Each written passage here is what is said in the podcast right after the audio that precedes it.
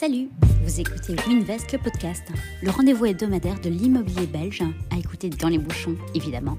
On va parler investissement, actualité, achat, tendance, taux, crédit, bref, un condensé de tout ce qu'il y a à savoir sur le secteur immobilier. C'est parti Dans la continuité du podcast Rentier Mythe ou Réalité, on a décidé de donner un droit de réponse à ces personnes qui ont fait de leur métier l'accompagnement des particuliers jusqu'à la rentabilité.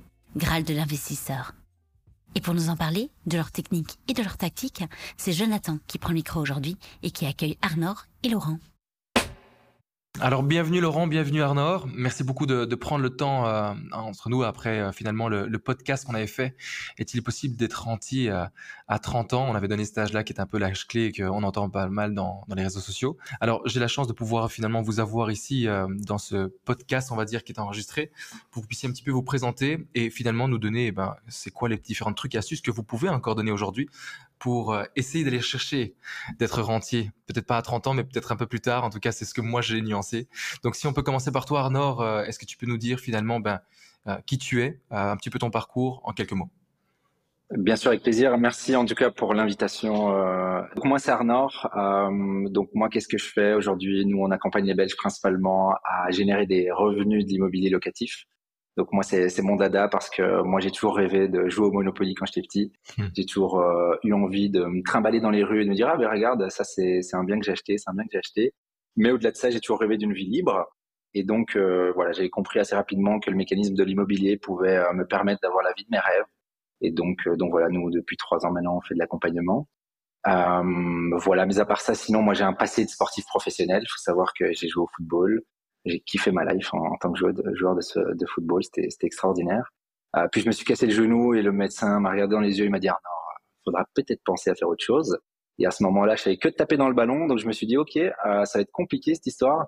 Et donc, euh, donc voilà, une chose que je savais faire, c'était m'entraîner. Donc j'ai commencé à, à, entraîner des autres personnes chez Basic Fit. Et puis, euh, et puis en fait, cette vie-là, elle me plaisait pas tellement. Euh, travailler toute la journée dans une salle de sport, à prendre soin des autres, alors que j'avais envie de prendre soin de moi et de ma famille. Euh, c'était pas top. Et du coup euh, ben, je me suis dit ok euh, on va faire autre chose. Et du coup effectivement en parallèle je développais mon parc immobilier. Et donc donc voilà aujourd'hui j'ai un parc immobilier qui fait un peu plus de 4 millions d'euros. Et je vis principalement de l'immobilier mais également de mes activités d'accompagnateur dans l'investissement immobilier. Donc voilà. Merci Arnaud. Merci beaucoup. Laurent toi en quelques mots? Alors moi, donc Laurent Schmitz, donc euh, ben, merci aussi hein, de m'accueillir dans ce dans ce call. Euh, moi, j'investis maintenant depuis 11 ans, donc euh, je fais de l'investissement immobilier euh, un peu à toutes les échelles, que ce soit des petites maisons, des immeubles. à l'étranger maintenant, j'ai acheté sur sur trois continents.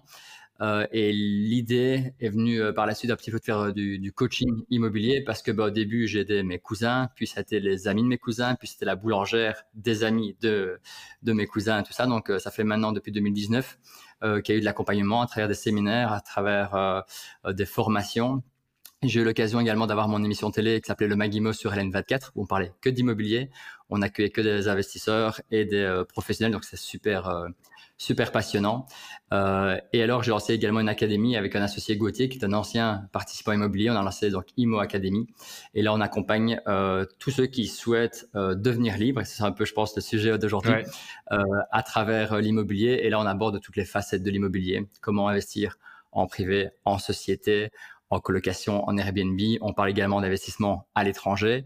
Et, euh, l'idée, c'est d'apporter une, euh, une, multitude d'informations pour ceux qui s'intéressent à ça, pour avoir euh, tout le bagage nécessaire pour pouvoir devenir libre financièrement. Ok, nickel. Et est-ce qu'aujourd'hui, par rapport à la situation, donc je ne sais pas si vous avez eu le temps d'écouter le podcast, nous, avec Ken, on a un petit peu décrit le fait que c'est très compliqué d'être entier. Alors c'est un peu euh, quelque chose qu'on fait rêver les gens à dire mais voilà vous pouvez être entier. Alors je suis certain que euh, vous coachez bien les gens et on va en parler maintenant. Maintenant avec ce qui se passe actuellement, c'est quoi les conseils? Si vous deviez maintenant un peu aussi résumer les conseils que vous pourriez euh, donner aujourd'hui pour investir là-dessus, c'est quoi Arnaud toi ton conseil Tu mises plutôt sur l'achat à la garde, on met en location, location traditionnelle? Ouais, ouais, parce que c'est moi, c'est ce que je fais, c'est ce que j'aime faire et c'est ce que je suis, c'est ce que je, suis bon là-dedans. Hein. donc, euh, donc oui, moi, je, je, conseille de faire ça.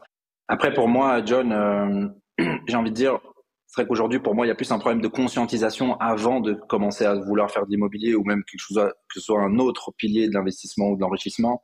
C'est juste une question de conscience. Nous, on reçoit des centaines de personnes chaque semaine en appel qui veulent avancer vers leur indépendance financière, mais en fait qui ont un cerveau qui est complètement au sol au niveau conscientisation. Et nous, en fait, je dirais que, et je pense que, je pense que Laurent, il va, il va me rejoindre là-dessus, que nous, en fait, on est là en top of funnel, surtout pour conscientiser les gens que, guys, si vous avez envie de travailler pour un patron de 25 à 67 ans pour 2000 euros par mois, good. Si vous êtes heureux là-dedans, il n'y a pas de souci. Mais par contre, si vous avez envie d'une vie différente, ben, il faut vous bouger les couilles. Et nous, on est là juste pour vous bouger les couilles. C'est juste, ça, pour moi, c'est la chose la plus importante aujourd'hui. Donc, on peut rentrer dans la technicité de l'investissement immobilier avec grand plaisir. Mais pour moi, c'est la chose la plus importante. Et si les personnes écoutent ce podcast-là, c'est juste, guys, si vous voulez d'autres résultats que ceux que je viens de dire, que la société actuelle nous propose, mais juste faites quelque chose d'un peu différent. C'est aussi simple que ça. Et l'immobilier est un vecteur qui nous permet de le faire comme d'autres vecteurs, qui est le business ou, d'autres choses. Moi, je rejoins exactement effectivement ce que, ce que dit Arnaud. La première chose qui fait que dans, dans les participants qu'on accompagne, et euh, quand on parle souvent là de devenir rentier à 30 ans, voilà, ça en fait rêver euh, beaucoup. Mais euh, très paradoxalement, ben, quand on partage, moi je partage beaucoup mon expérience. Moi, je suis rentier maintenant depuis 4 ans, donc j'ai réussi à arriver, on pourra en parler plus tard, mais à atteindre la liberté financière donc à, à 30 ans. C'est un target que je m'étais fixé à 20 ans, j'ai commencé à 22 ans. Mais c'est clair que j'y suis arrivé parce que j'avais envie d'y arriver. Euh, à l'époque, c'est un peu plus compliqué que maintenant, hein, paradoxalement. Euh, mais c'est clair que si l'envie n'est pas là, si on se relève pas les manches et si on fait pas beaucoup plus que les autres, on n'y arrive pas. Et, euh, et ça, c'est, je pense, un premier conseil qu'on pourrait donner aux gens, c'est déjà bah, de croire en soi et de se réellement bouger clairement et pas un peu plus que les autres, mais mille fois plus que les autres. Effectivement, on a souvent des gens qui viennent dire, mais moi, j'aimerais bien être rentier. Euh, et puis quand ben, voilà, on creuse un peu, voir qu'est-ce que tu es prêt à faire, qu'est-ce que tu as déjà fait, ben c'est oh ouais non déjà là euh, mon 38 heures semaine c'est déjà trop, j'aimerais bien travailler que 15 heures par semaine, euh, mais aller chercher à 4000 euros par mois. Donc déjà là il y a un premier problème, c'est le, le manque de allez d'énergie qui, que certains ont à vouloir entre guillemets la liberté financière à devenir par exemple rentier et à côté de ça, par contre, de faire un mi-temps euh, comme si tu étais dans un sable magasin. C'est ce que je parle, c'est ce que je dis souvent aussi aux, gens qui m'entourent, le côté cohérence. Tu as envie de perdre du poids, mais il faut aller à la salle de sport. Tu as envie de gagner de l'argent, il faut finalement se bouger, euh, salle de sport et manger sainement, évidemment. Arnaud, tu vas évidemment me, rajouter ça. Euh, donc c'est les deux choses. Évidemment, quand tu veux gagner ta vie euh, autrement ou avec l'immobilier, il faut déjà, première chose, premier step, comme vous le dites, euh, se bouger. Ensuite, je pense qu'en fonction de se bouger, il faut aller dans la bonne direction parce que des gens qui courent sur place, il y en a quand même pas mal, hein, donc qui n'avancent pas mmh. parce qu'ils font beaucoup de pas, ils donnent beaucoup d'énergie à ne pas aller dans la bonne direction. Ça, c'est donc la, deuxième étape aujourd'hui quand vous les conseillez. Aujourd'hui, vous les conseillez à trouver des, biens immobiliers euh, sur Bruxelles, Liège, partout en Belgique. Alors, toi, tu parles de toute la Belgique, je suppose que c'est la partie francophone. Tu ne fais pas encore en un. Ouais.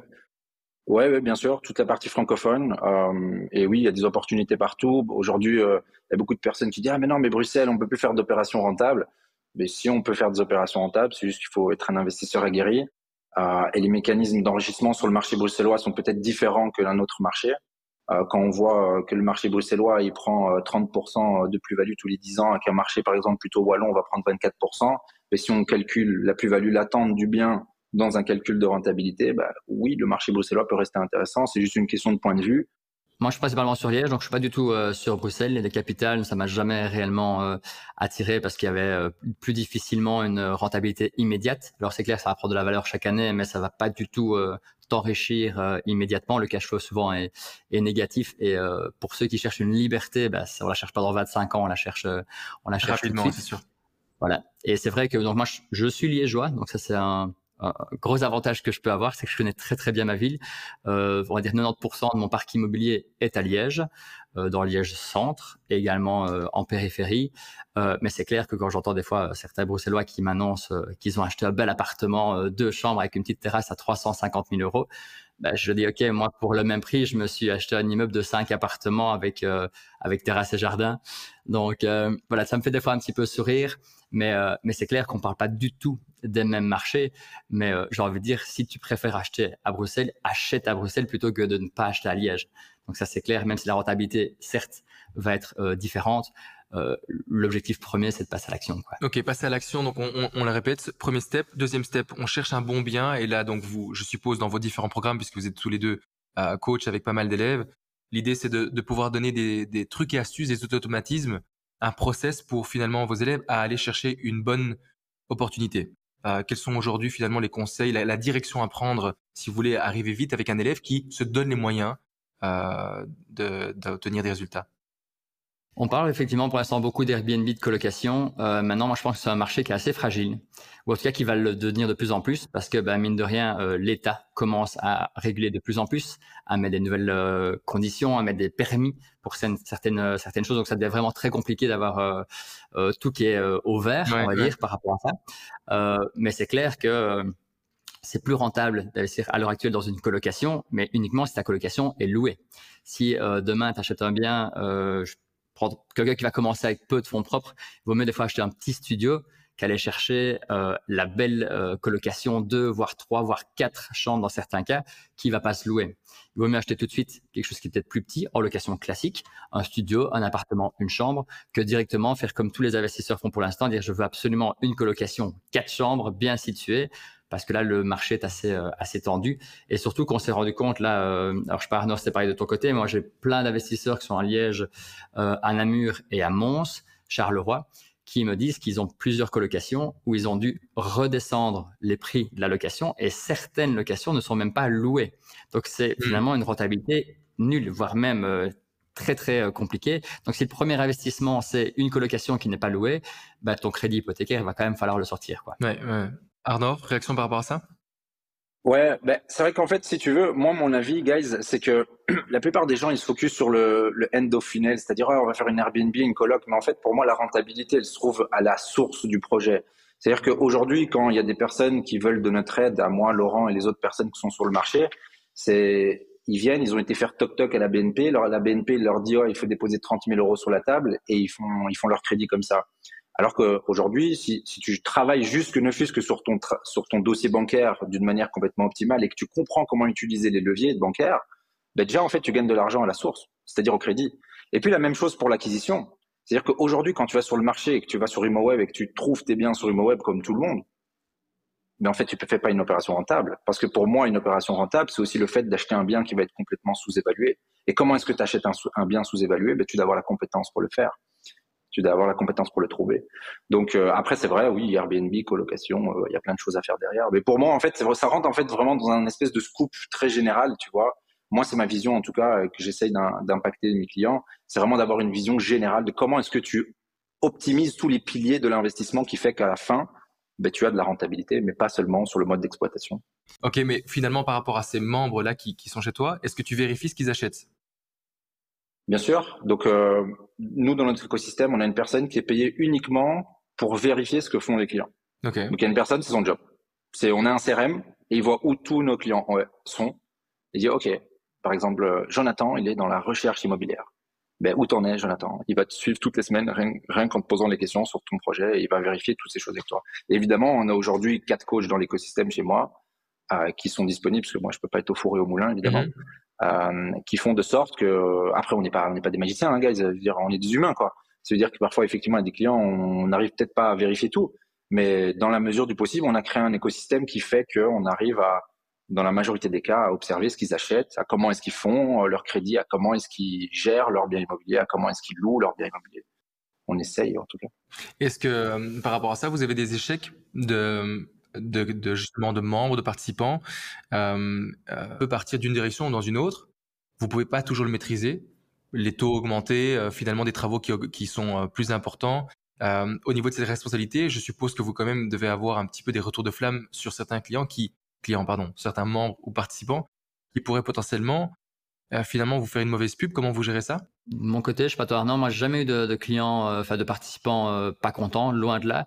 Et alors j'ai une fois dans tous mes participants, euh, donc avant j'avais un taux de réussite de 100%, donc quand les gens commençaient dans l'accompagnement jusque bah, aux actes, dans le coaching, dans le temps du coaching, donc c'est sur un an, devenaient propriétaires, il y a juste un couple qui avait fait offre, qui finalement s'est retiré. Et je n'ai jamais eu autant d'éloges positives euh, parce qu'ils m'ont dit bah écoute merci en fait tu nous as à travers le coaching expliqué tu as été transparente et que ça n'allait pas être simple tous les conseils entre guillemets que je leur ai donnés pour dire attention certes vous achetez là en l'occurrence c'était deux appartements à Spa euh, mais ça va pas être facile ben finalement ils se sont de la vente en se disant ben le, la meilleure chose qu'on a fait en fait dans l'accompagnement, c'est de se rendre compte que c'était pas fait pour nous. Donc il n'y a jamais eu de mon côté d'échec. Il n'y a jamais un qui a acheté quelque chose qui n'était pas rentable ou qui n'a pas su louer ou euh, le budget de travaux euh, a été explosé parce que je suis ultra prudent par rapport à ça. Et ça, c'est l'avantage d'avoir fait beaucoup de travaux moi-même quand j'ai commencé plus jeune. Euh, mais jamais eu d'échec où un, participant m'a dit j'ai acheté un truc que j'aurais jamais dû, ta faute. De mon côté, c'est jamais arrivé. Sur la dernière phase du programme qui était, qui, c'est-à-dire ben, la phase d'être propriétaire et d'avoir un bien qui est loué, etc. C'est très très rare en effet qu'il y ait des personnes qui se retrouvent avec des biens qui, qui sont sont pas du tout rentables, parce que sinon euh, on serait on serait au chômage. Par contre, il y a plein d'embûches sur le trajet, quoi. Franchement, euh, par exemple, j'ai une cliente elle a travaillé avec un de nos coachs. Un de nos coachs euh, n'a pas forcément bien fait le travail, donc on a dû le backup sur, par exemple, le calcul de sa capacité d'emprunt, etc. Donc il y a des embûches qui arrivent, c'est sûr.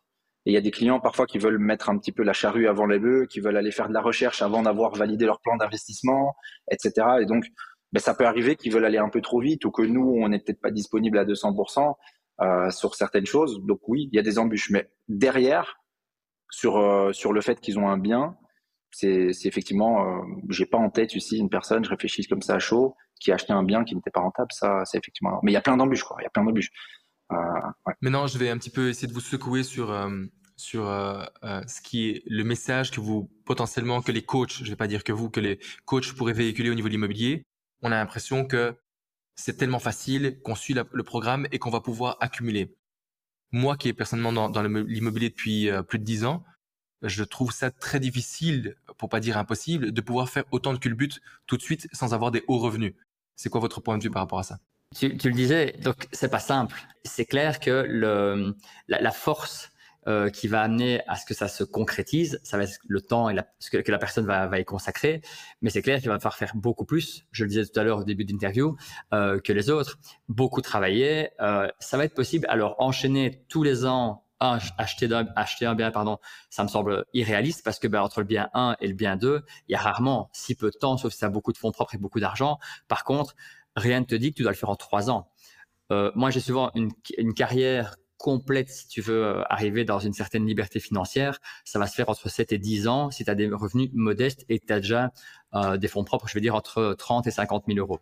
Si à l'heure actuelle, tu as 4 000 euros de côté, c'est clair qu'on va peut-être pas être sur 10 ans, mais peut-être sur sur 15 ou 20. À voir un petit peu comment tu arrives à t'accompagner, euh, enfin à t'entourer de personnes peut-être qui te prêteront de l'argent pour des premiers deals. Euh, mais je reste convaincu, malgré les taux actuels, qu'une personne qui va travailler, allez, je veux dire les trois, trois, quatre premières années dans son, son projet immobilier, euh, une trentaine d'heures en plus de ses heures de travail, donc ça fait déjà quelque chose de beaucoup, peut très très vite aller à accumuler une, entre 10 et 15 biens sur 10 ans. Tu parles d'Aliège à Liège ou en tout cas sur dans des, des, villes plus euh, plus accessibles. Je pense à Liège, je pense également à Charleroi, Mons et même Namur qui reste quand même assez cher pour euh, pour la Wallonie, mais où il y a encore moins de faire des, des affaires. C'est clair qu'avoir 15 appartements à 340 000 euros de chambre avec terrasse à Bruxelles, quand on a 30 000 euros de côté, honnêtement, non, la personne qui dit ça. Laurent, tu dis, tu dis ici l'indépendance financière, 10 ans, euh, on va dire pour, pour, pour faire simple, mais alors tu parles du fait de pouvoir remplacer un, un salaire d'avoir de multiplier de, pouvoir remplacer son salaire et de le multiplier par deux. Donc une personne qui va gagner plus ou moins 2000 2500 euros par mois, si elle arrive enfin si elle travaille bien sur 10 ans d'investissement immobilier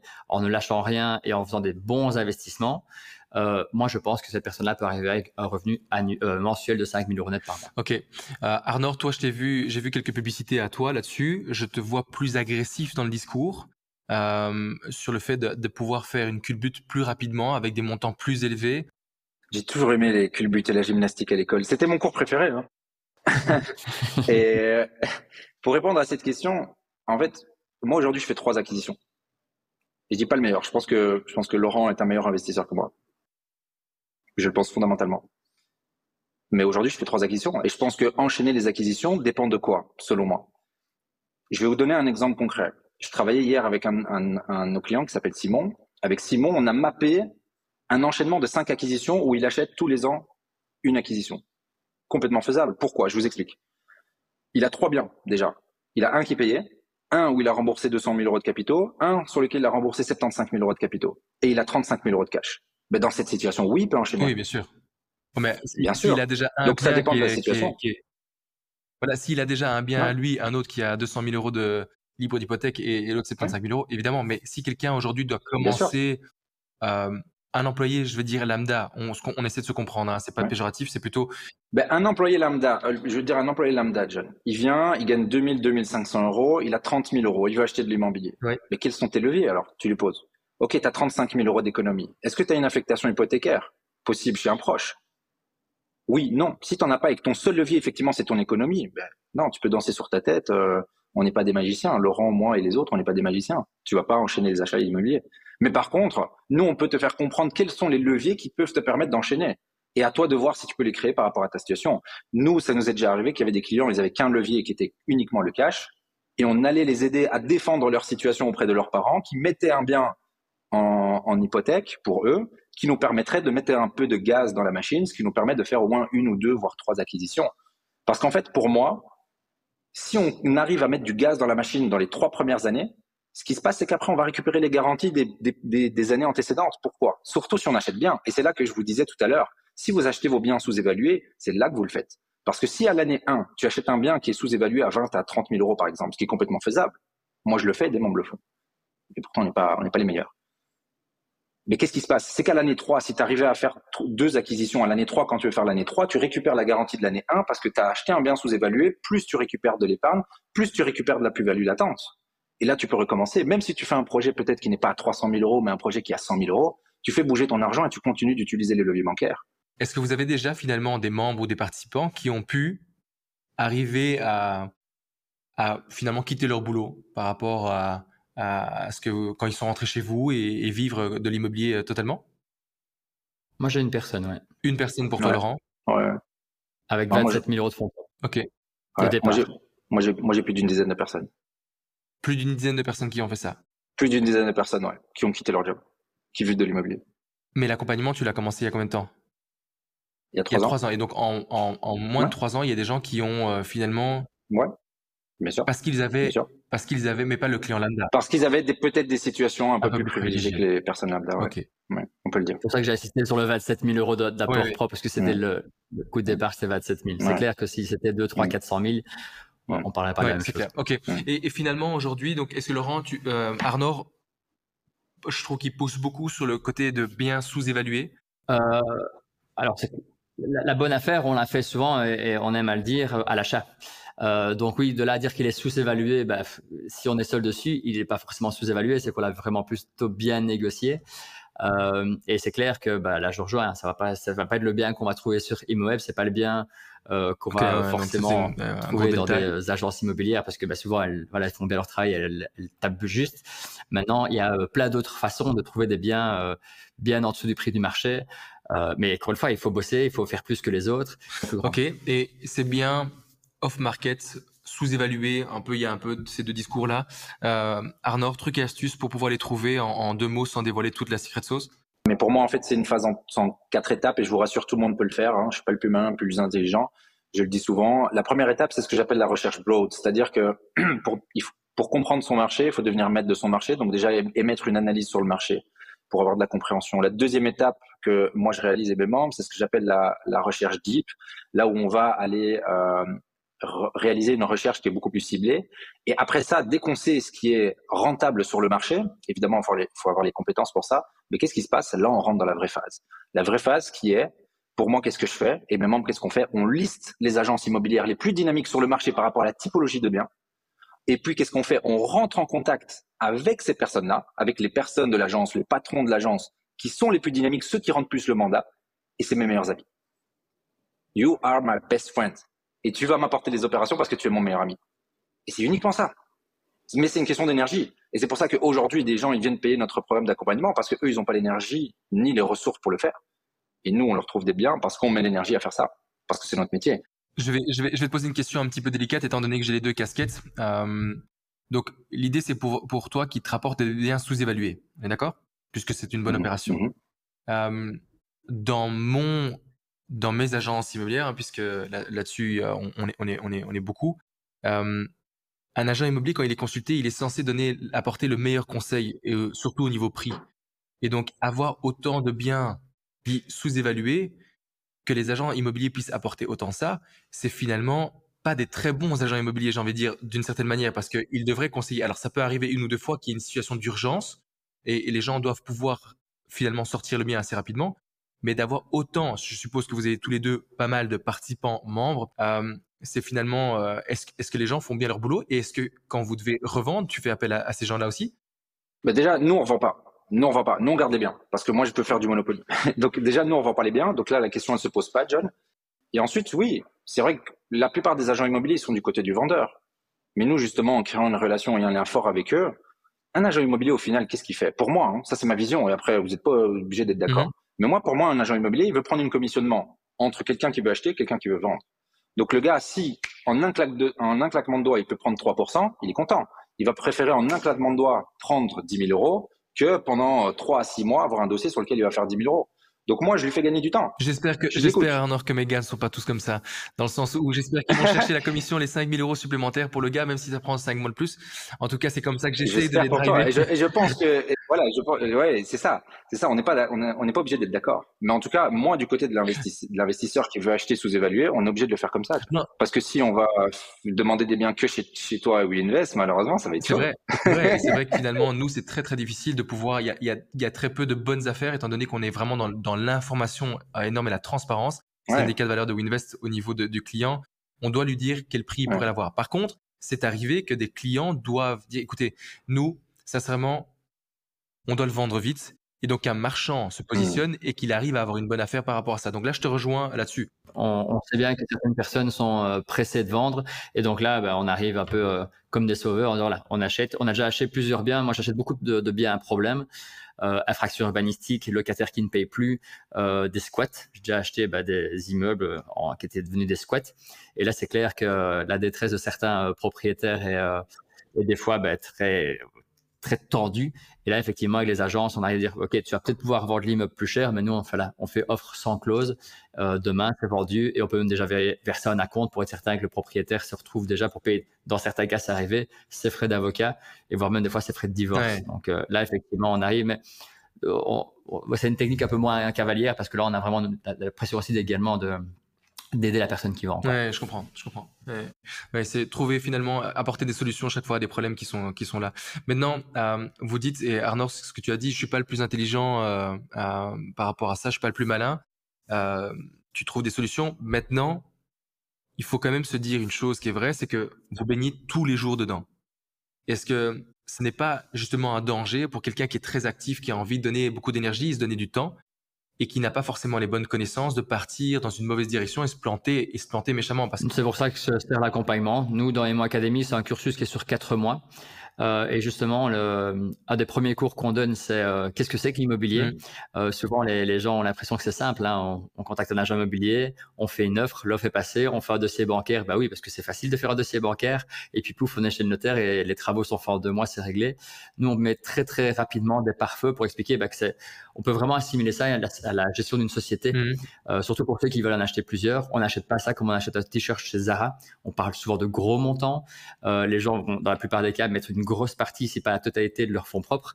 Donc c'est clair qu'on les accompagne au mieux pour leur donner des, des pare-feux, pour être certain qu'ils fassent pas d'erreur.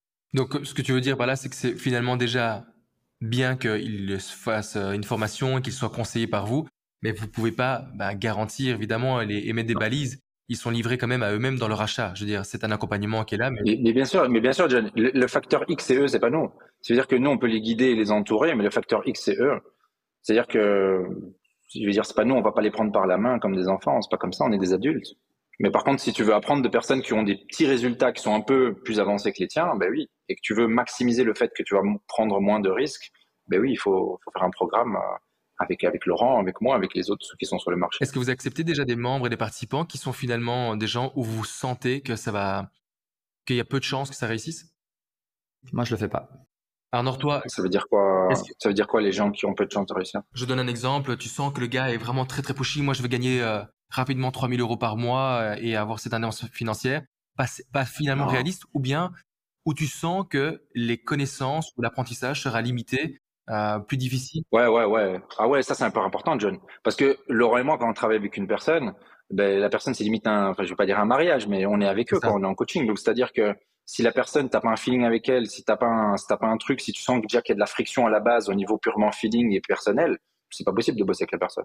Ça va être plus d'emmerde. Ok, tu vas encaisser un peu d'argent pour ton, pour ton programme, mais ça va être plus d'emmerde. Donc non, no way. Ça, Moi, j'ai, voilà, je pense pas que c'est le cas d'Arnor, mais euh, j'ai eu des, échos comme quoi certains coachs prenaient euh, peu importe qui y avait dans leurs euh, participants juste pour encaisser bah, le, coaching et ça. Moi, c'est quelque chose que je fais pas. Si la personne a, je sais pas moi, 10, 12 000 euros de fonds propres, je vais jamais aller lui facturer un coaching pour parce qu'elle aura plus rien quasiment en liquidité pour acheter. Donc ça, je, je, ne prends pas. Et ceux qui ont des idées un peu trop mégalomane, un peu trop grande, disproportionnée d'acheter 30 euh, maisons en deux ans alors qu'ils ont 34 000 euros de fonds propres. Ça va pas rentrer dans mes valeurs de vendre de la poudre aux yeux. Donc dès le départ, j'écoute, c'est pas trop mon truc, ça, ça, va pas matcher quoi. Ok, ok, ok. Et, c'est quoi aujourd'hui le minimum requis pour euh, acheter quelque chose? Enfin, c'est quand vous acceptez un membre participant qui doit avoir et qui va faire du résultat, il doit y arriver avec euh, quelle somme d'argent c'est difficile parce que si lui n'a pas forcément l'argent, peut-être que ses parents l'ont. Donc là, c'est ce qu'on oui, mais disons fait que ça apporte de n'importe quelle source. Si maintenant je suis quelqu'un, j'ai pas de une vingtaine de milliers d'euros, je pense qu'une personne, si vraiment elle veut, parce qu'on va toujours laisser une partie de côté pour euh, en cas d'imprévu. Arnaud, même chose pour toi. Tu oui, oui, pareil. Oui, complètement d'accord avec Laurent, complètement d'accord. Ok. Ok. J'ai une, une, dernière petite question avant qu'on clôture là-dessus.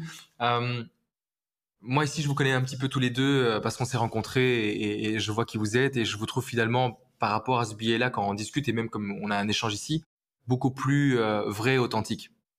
Moi, j'ai moi j'ai un peu du mal avec les réseaux sociaux, euh, pour être tout à fait transparent. Euh, WinVest s'est construit d'ailleurs un peu là-dessus, sur euh, montrer les backstage et on essaie d'être d'être le plus transparent possible. Je trouve personnellement, et c'est mon avis, j'ai deux mecs aujourd'hui qui sont deux coachs, deux entrepreneurs, de businessmen où on, se reconnaît beaucoup entre tous les trois, mais finalement qui sont beaucoup plus authentiques quand je leur parle comme ça par rapport à l'image que vous pouvez dégager sur les réseaux sociaux. Euh, je marque tout le monde confondu, un peu les coachs, où on doit montrer un côté où il y a une liberté totale financière, alors que en réalité vous travaillez. Le fait de devoir poster sur les réseaux sociaux, c'est travailler. Le fait de devoir donner des séminaires, des coachs, c'est travailler. Et donc, pour moi, est-ce que c'est encore possible? Est-ce que vous auriez autant de clients ou est-ce que c'est malheureusement une obligation de devoir un peu montrer un peu trop, allez, de ce que j'estime, parce que de ce que je vous connais, je vous trouve beaucoup plus vrai ici, authentique. Ben, je pense qu'en fait, on fait mal notre job. Parce que si on n'arrive pas à faire transparaître ce qu'on fait transparaître ici, quand on a des, des, des relations euh, plutôt, euh, plutôt euh, bon, ça reste visio, mais voilà, on se parle, on échange. Mais mmh. ben, je pense tout simplement qu'on n'est pas, qu'on n'est pas bon à travailler sur notre branding. Et, et moi, je t'avoue que moi, de mon côté, j'ai un gros, gros plan en 2024 sur, justement sur ça c'est qu'aujourd'hui, je suis bien conscient que ce qu'on fait transparaître euh, au niveau de, de, de l'audience, c'est pas forcément en fait qui on est. Et quand, quand, quand on fait des enquêtes dans les personnes qui nous rejoignent, la chose qui revient le plus souvent, c'est pourquoi est-ce que vous nous avez rejoint C'est parce qu'on s'attache à la personne qui vous êtes. Donc en fait, on n'est plus dans du B2C ou du B2B, mais on est plutôt dans P2P, people to people. Et, et je pense que les personnes qui vont chez Laurent, ils vont chez Laurent parce qu'ils aiment Laurent. Les personnes qui vont chez moi, ils, ils viennent chez moi parce qu'ils ils, ils, aiment ma personnalité. Mm-hmm. Et, et je pense que si aujourd'hui, il y a des personnes qui, qui voient de l'extérieur ce qu'on fait et qui disent Ah, mais j'ai l'impression que c'est des arnaques, j'ai l'impression que c'est des scams, ils, ils, ils, font les trucs un peu plus beaux que ce que la, la réalité est vraiment. Ben en fait, c'est que nous, on fait pas bien notre travail, certainement. Et moi, personnellement, je suis en train de travailler dessus énormément pour faire de 2024 quelque chose d'encore plus euh, vrai et concret. Donc, euh, donc voilà, j'espère qu'on y arrivera. Ok. Ouais, pareil pour 2024. Euh, alors moi, j'ai toujours euh, détesté tout ce qui était un peu putaclic, euh, vraiment faire des posts pour faire des posts, des vidéos pour faire des vidéos. D'ailleurs, j'ai jamais réellement été accompagné par des agences de com et de ça parce que j'ai toujours eu du mal à, étant donné que c'est moi qui ai mis en avant et pas un produit que je vends, c'est pas un t-shirt que je vends, mais c'est c'est moi, j'ai toujours un peu de mal avec ça et ça, je pense que ça se ressent un peu dans mes dans mes posts. Et d'ailleurs, euh, quand je regarde mes statistiques Instagram et Facebook, ça n'a jamais été aussi pourri que maintenant qu'avant, parce que justement, je veux rester euh, fidèle à moi-même. J'ai pas être posté pour poster parce que limite, déjà, je, je, je, suis conscient que je ne suis plus dans la norme. Ça depuis déjà un petit temps. Euh, motiver les gens, j'avais peur à un moment, c'est peut-être euh, ridicule, mais de les décourager en disant, ben, en fait, lui, il y arrive parce que lui, il achète plein de biens. Hier, j'ai repartagé une photo, parce que j'ai rangé mon courrier, parce que j'aurais tout scanné pour partir à l'étranger, je veux plus rien en papier. De, je suis retombé sur ma farde de mon premier achat. Ben, je me rappelle la petite page que j'avais déchirée dans le magazine. Et là, je me dis, ah, ok, ça, ça peut être intéressant à partager. Mais partager que j'ai acheté un immeuble la semaine passée de cinq appartements, Alors oui, des gens vont encore me féliciter parce que j'ai une très bonne communauté, j'ai plein de gens que je rencontre dans la rue, c'est super agréable, mais ils vont rien apprendre si j'ai acheté un nouvel immeuble il y a une semaine, ça va rien changer pour eux fondamentalement. Donc j'ai envie un petit peu de motiver euh, les gens par rapport à ça. Alors par contre, 2024, moi, ça va être mon année, donc c'est l'année que je me, je me réserve qu'à moi-même. Donc il y aura certes du business, mais euh, beaucoup moins. Je pense que je vais euh, diminuer mes activités de 80%, en tout cas en termes de charge mentale et charge de, travail. Mmh. je vais pas faire du, du, contenu pour faire du contenu, ça m'a jamais ressemblé. Mais, euh, mais je te rejoins pour dire qu'effectivement, on montrait, moi je ne montre plus maintenant, mais les belles voitures, les belles montres et tout ça, moi j'ai arrêté de, de montrer tout ça. Mais par contre, je pense que 2024, j'aimerais partager plus les problèmes que j'ai eus en 10 ans d'investissement, euh, les problèmes que certains participants ont eu, mais j'ai pas non plus envie que mon euh, feed Instagram devienne quelque chose où les gens se tirent une balle de la tête ne jamais d'immobilier. Et j'ai pas pour autant lâché mon audience parce que elle est là, elle est chouette et je sais que des gens sont réellement passés à l'action sans jamais avoir acheté une seule formation. Et c'est pas grave, je vis pas de ça, donc c'est pas primordial en soi. Mais c'est une, euh, fierté, euh, une fierté de pouvoir te dire que tu as pu aider des gens et que même s'ils n'ont pas suivi ton coaching, quoi, il n'y a pas que ça. Ok, bah écoutez, en tout cas, ravi de pouvoir, euh, d'avoir pu partager ce petit moment ensemble et de pouvoir voir comment, comment vous avez réagi. Je trouvais que vous avez finalement eu des, des très bonnes réponses. je retiens beaucoup l'aspect motivationnel, le fait de pouvoir se faire bouger les gens. Euh, j'ai pas l'impression euh, que ce que vous dites est, tout à fait et donc euh, à côté de la plaque ou déraisonné. Moi qui connais un petit peu l'immobilier aussi, euh, je pense que les gens ont simplement besoin de certaines vérités et de les entendre. Euh, je pense et je le répète souvent, je pense que tout le monde sait comment il faut faire pour être fit. Il faut aller faire du sport et manger sainement. Par contre, on a besoin d'un coup de boost et je pense que là, vous l'apportez ce coup de boost euh, pour que ces personnes se bougent et, passent à, l'action. Donc euh, bravo pour ce que vous faites. Merci d'avoir répondu aussi en toute transparence avec ce côté authentique. C'était une question qui était qui venait de moi. Ça, j'avais envie de pouvoir euh, mettre cette touche personnelle parce que c'est quelque chose d'important pour moi, l'authenticité. Et vous m'avez fait plaisir à, prendre du temps avec moi. Donc merci beaucoup les gars. Merci de nous avoir donné la parole parce que c'est vrai que habituellement on fait des podcasts pour autre chose, pour savoir comment réussir, comment faire ceci. Et là c'était bien parce que tu nous as un petit peu mis en avant et euh, en posant des questions peut-être qui dérangent. Donc c'est très ouais, j'ai j'étais, j'étais, je pense pas qu'il y avait de questions qui dérangeaient. Je pense que c'était. Euh, non, c'était assez ça. Non, ça va. Bon, bah écoutez, bon travail, passez de bonnes fêtes à tous les deux et on se revoit en 2024. En tout cas, Arnor, physiquement, je viendrai une fois euh, voir ce que tu fais. Laurent, je te rejoindrai à Bali, c'est certain. Merci. Pour un petit verre. Merci les gars, en tout cas, à tous les deux. Voilà, c'est tout pour aujourd'hui. J'espère que leur parcours vous a inspiré pour vos projets immobiliers en 2024. Et quant à nous, on se retrouve l'année prochaine pour une nouvelle saison de Winvest le podcast. À bientôt.